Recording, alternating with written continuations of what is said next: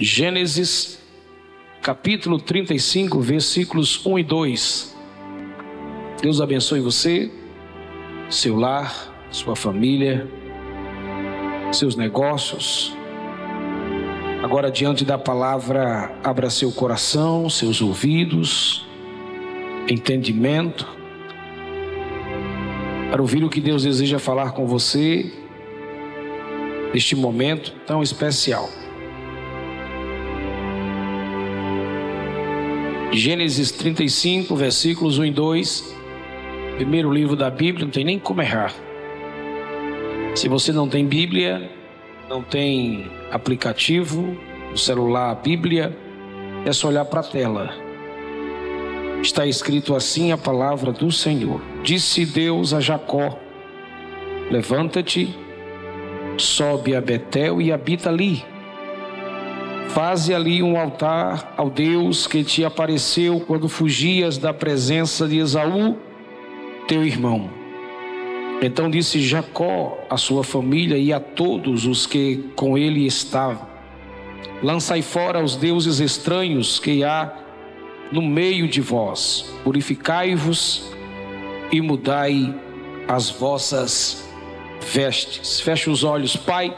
Fala conosco nessa noite mais uma vez.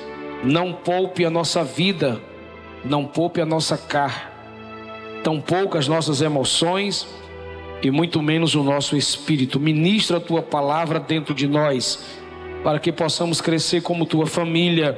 É o que eu te peço no nome de Jesus. Amém e amém e amém. Podeis tomar assento. Dê um pouquinho de paciência. Daqui a pouco a gente ora por todos vocês. Diga em alto e bom som e com muita força: mudanças que transformam.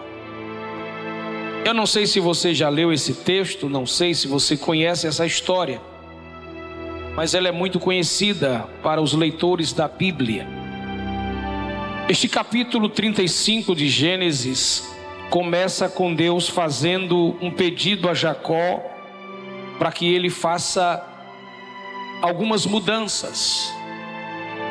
Sair do ambiente geográfico que ele está, para ir para Betel, habitar ali por um tempo, ali erguer um altar ao Senhor que deu livramento, que fez promessa, que ele visitou, que ele encontrou.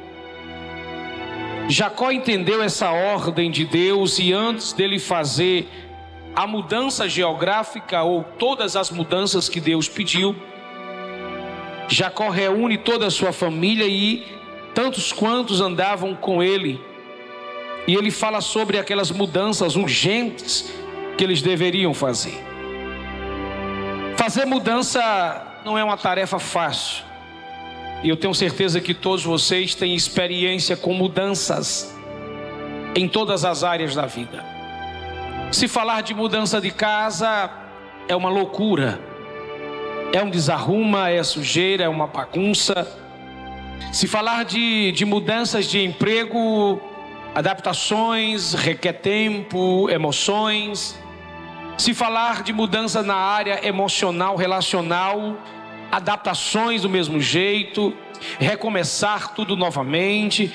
E se falar de mudanças religiosas, espirituais, se falar de mudanças de hábitos, de cultura, mudanças alimentícias, se nós colocarmos na balança para pesar essa ideia de mudança, todos nós vamos entender que mudar não é uma tarefa simples principalmente quando fala de hábitos, cultura, costumes, manias que estão impregnadas em nossa alma, em nossa vida. Mudar uma cultura de uma pessoa, de uma instituição, de um povo, de uma cidade, não é uma tarefa fácil. Isso leva tempo, isso demanda habilidade, isso requer de nós paciência, esperança, dedicação. Final de contas, para que você faça uma mudança, você primeiro, antes de fazer ou desfazer qualquer coisa, Você precisa inserir na sua alma, em seu espírito, chamar toda a família, todas as pessoas, todos os residentes que fazem parte dessa conjuntura chamada família e tentar estabelecer um projeto. Cada um vai pensar de um jeito, cada um vai pensar de uma forma. Alguns serão chocados nas suas, nas suas crendices, nas suas manias, no seu jeito. Imagine que você recebe uma ordem, uma autorização para ser mudado totalmente com a sua família para um outro país. Aí vem a, o problema da língua, da cultura, do dinheiro. Aí vem as questões de organização, de passaporte, adaptação, clima. Todas as áreas de sua vida vai receber naturalmente um choque. Nós vivemos em um mundo completamente mudado, eu não sei se você entende isso. A partir do ano de 2019, 2019 começou a haver algumas mudanças que nós chamávamos, esperávamos que acontecesse. 2020, o Covid-19 dá um giro em mais um ciclo da história, e talvez este ciclo da história que já foi mudado, talvez sejamos a última civilização da Terra. Veio o Covid-19, com ele suas mazelas, com as suas mazelas veio um alerta, dizendo para todos os habitantes da terra que daqui para frente tudo mudará muito rápido e de forma brutal.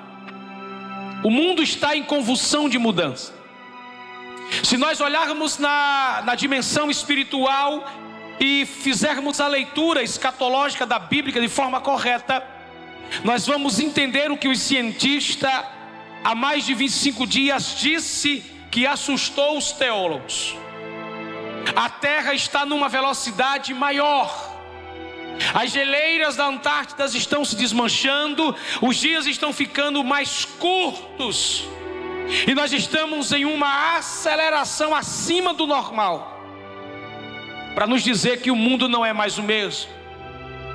Se olharmos na expectativa da teologia, sistemática e observarmos o que está acontecendo no planeta, nós vamos perceber todas as profecias de Gênesis a Apocalipse, elas estão em totalmente cumprimento. Ou seja, nós somos a geração da última hora, a última geração da terra. Nós precisamos entender que fazer mudança precisa ser urgente fazer mudança em nossa família, em nossa espiritualidade, em nossas emoções, não pode ser mais uma coisa ultrapassada.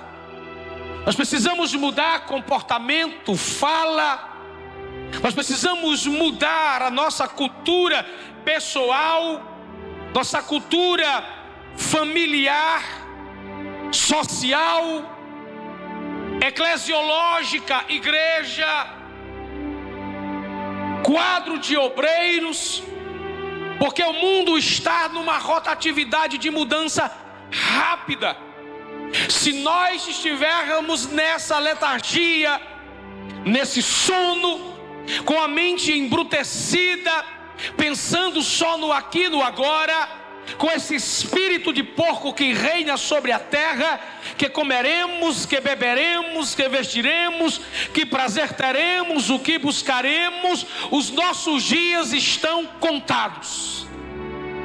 Então nós precisamos mudar, porque essa falta de mudança vai levar muita gente para um conformismo, que por sua vez vai gerar nessas pessoas uma comorbidade bruta e crônica.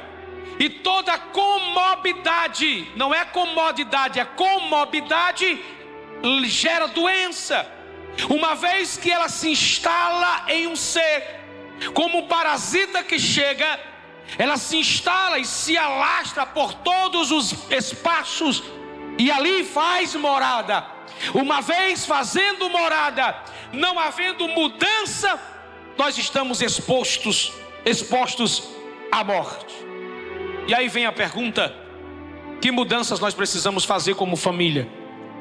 A primeira mudança que nós precisamos fazer está tudo no texto. É tirar os ídolos escondidos no nosso meio. Diga para alguém: tirar os ídolos escondidos. Pronto, agora é a hora de você me ajudar a pregar.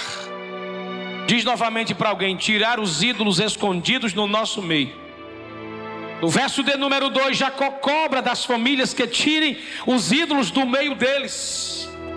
Existem muitos ídolos no nosso meio, ídolos escondidos na alma, onde nós mesmos nos tornamos depósitos de idolatria, escondemos nos labirintos da nossa alma toda espécie de amor secreto, desesperado nós idolatramos pessoas, nós idolatramos time, nós idolatramos fantasias, objetos, cantor, pregador, músicos, dançarino. Nós idolatramos a sofrência, nós idolatramos as mesas, as velas, nós idolatramos os feitiços dos homens. São ídolos que estão impregnados na nossa alma e ele não sai. A gente não tem prazer no prazer verdadeiro. A gente tem prazer no prazer que não nos dá o prazer de ser uma pessoa prazerosa em Deus, se é que você entende. Existem os, os, os ídolos da preferência familiar onde em casa nós criamos dentro da nossa própria casa um pedestal especial para filhos preferidos, para amores preferidos, para lugares preferidos, para emoções preferidas dentro de casa. Nós vamos criando os nossos ídolos dentro de casa. Eu gosto mais desse porque esse é mais educado, é mais fino, parece mais comigo. Não, eu gosto daquele outro porque aquele outro parece com avô, parece com avó. Não, eu gosto dessa porque essa tem o jeito da mãe. Eu gosto desse outro porque tem o jeito do tio. Eu gosto desse outro, parece que é crente. Eu não gosto desse porque parece que é desviado. Nós vamos criando os nossos ídolos de ambiente dentro de casa. Alguém está entendendo? Diga amém aos ídolos da espiritualidade moderna? Tem? Tem. São os, lidos, os ídolos vultus, avatars, personagens místicos cuja espiritualidade é decadente e vazia sem a chancela da Bíblia. Essa é a geração que criou uma idolatria dentro da sua própria igreja. Ela acredita que tem anjo espalhado pelos postes, ela acredita que tem anjos nos instrumentos, ela acredita que tem anjo de todas as sortes e vai criando um misticismo dentro da igreja, onde na verdade a igreja não se torna um lugar de adoração, mas um lugar de profanação religiosa. A gente vai criando. A gente só diz que a oração sobe se a gente fizer um círculo de oração como que aquele círculo ali tivesse o aval de Deus e nada disso é.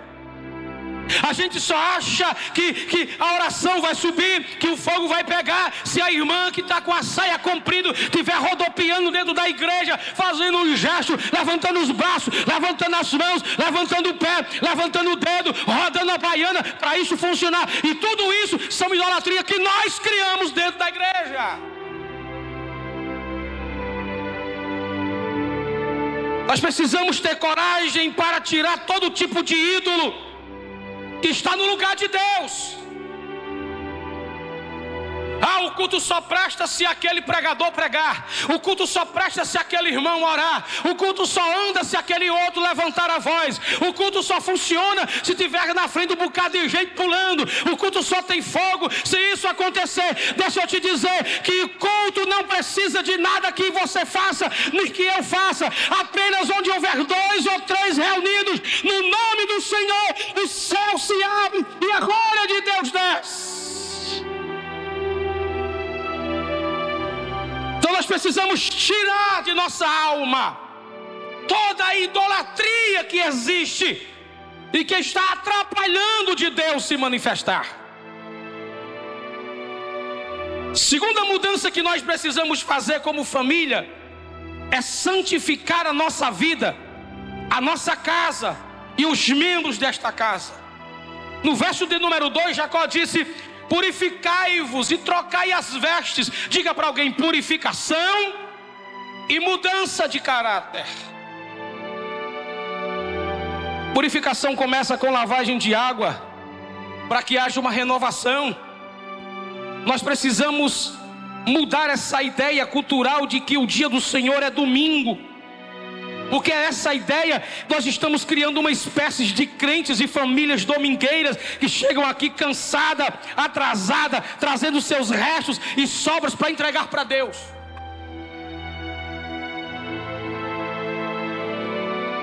Já viu como é o culto do domingo, às vezes, na maioria das vezes?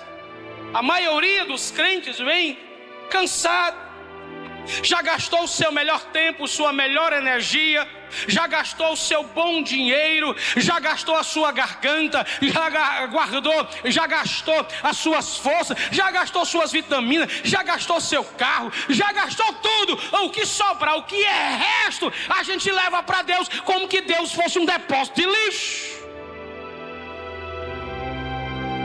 Aí gente chega na igreja e diz: Deus, eu quero vitória. Aí Deus pergunta: por quê?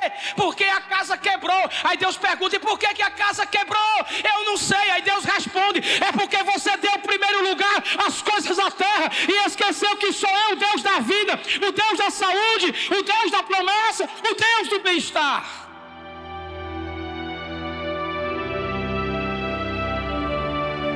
Nós vamos criando a purificação não é um processo de um dia, ela leva a vida toda.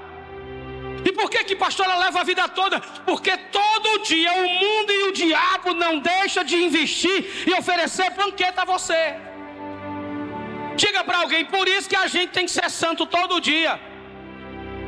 E ser santo todo dia não é andar certinho. Ser santo todo dia é ter caráter e coragem para enfrentar o mundo na dimensão de Deus.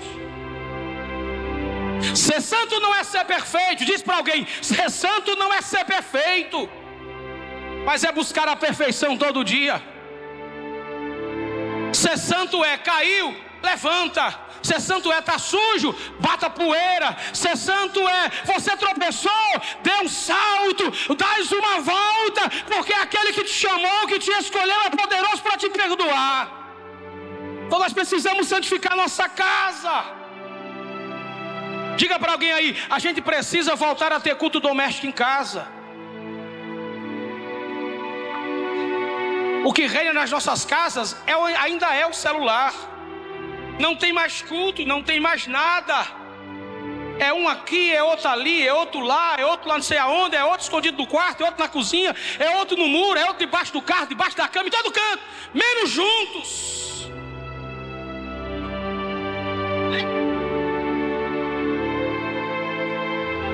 Diga para alguém aí, tem que juntar as brasas para pegar fogo. Alguém tem que juntar as brasas. Diga para alguém aí, comece a juntar as brasas. E quando as brasas estiver junto, vai e fala. Quando as brasas estiver junto, começa a soprar. Porque quando você começar a soprar, vai ter fogo na tua casa. E se tiver fogo na tua casa, tem jejum, tem oração, tem banquete. Demônio nenhum entra lá. Espírito de provagira não entra lá. Espírito de morte não entra lá. Espírito de suicídio não entra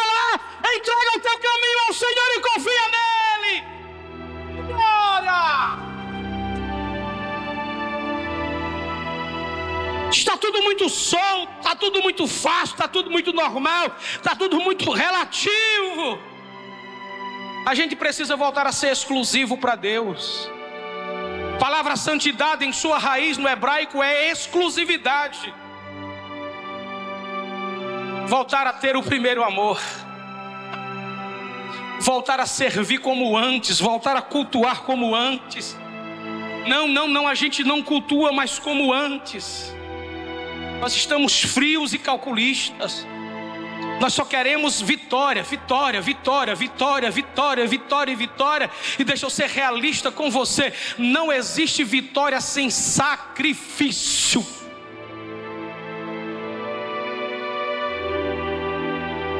Diga para duas pessoas: Deus te trouxe hoje aqui foi para dar uma mãozada no pé do vidro.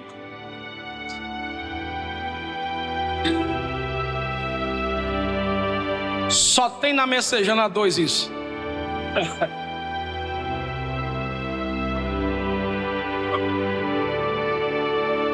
Terceira mudança que nós precisamos fazer como família é subir a Betel. Verso de número 3, Jacó disse: Levantemo-nos e subamos a Betel. Isso significa fazer mudança em duas dimensões. Jacó diz assim: ó, levanta e sobe. Isto é, predisposição para mudar seu emocional e seu espiritual. Levantar da cadeira é diferente de subir, de mudar de geografia. Você pode ficar de pé, mas depois você pode voltar a sentar. Você pode ficar de pé, e de pé você ficar a vida toda, mas a ordem não é apenas levantar, é levantar e sair.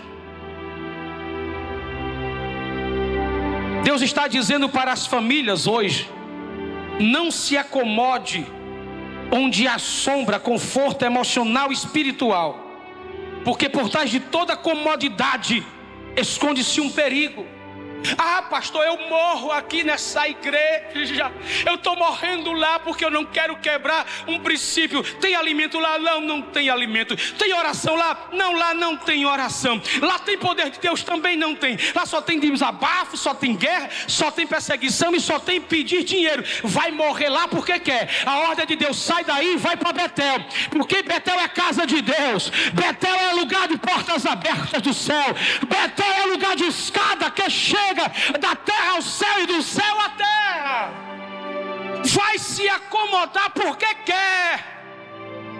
Tu lembra no dia que Davi se acomodou e ficou em casa? Oh, Davi, rapaz.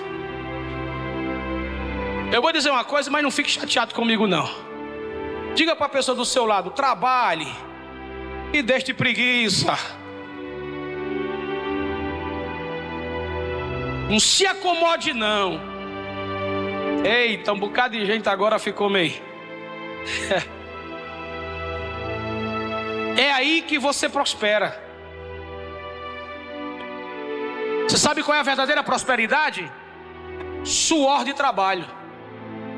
Não, não gostou, mas eu vou dizer de novo: quando você está trabalhando e suando, ali está uma riqueza de Deus, uma grande prosperidade sobre a tua vida. Você está fazendo história. O que é que a Bíblia está dizendo aqui? Davi, para. Davi para e vai descansar. E a mente dele vai ficar desocupada. Os olhos dele vai assistindo tudo nas redes sociais e mais alguma coisa e uma coisa a mais. E aí ele entra numa plataforma digital e nessa plataforma digital do palácio do seu conforto, ele vê um vídeo de uma mulher que publicou lá chamada de Betseba. Pegou Aí viu todas as curvas dela. Aí diz: É aqui que eu vou entrar. Curtiu. Comentou. Diz para teu irmão: Se ferrou.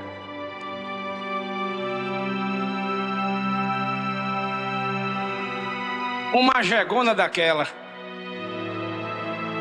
É aí onde mora o perigo. Vida desocupada. Deus disse para Jacó o quê? O povo está muito conformado aí. É para o povo subir. Irmão, toda subida pesa. Toda subida significa você tem que se esforçar. E toda subida com Deus não é pelo elevador, é pela escada.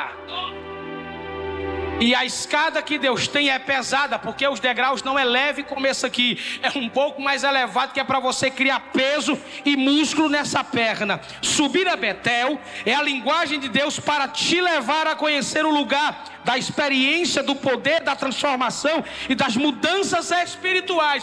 Deus tem para você uma escada, diga para alguém: uma escada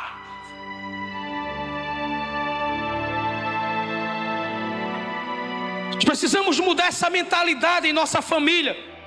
Que mentalidade? De que a terra é o melhor lugar para a gente se viver. Não é.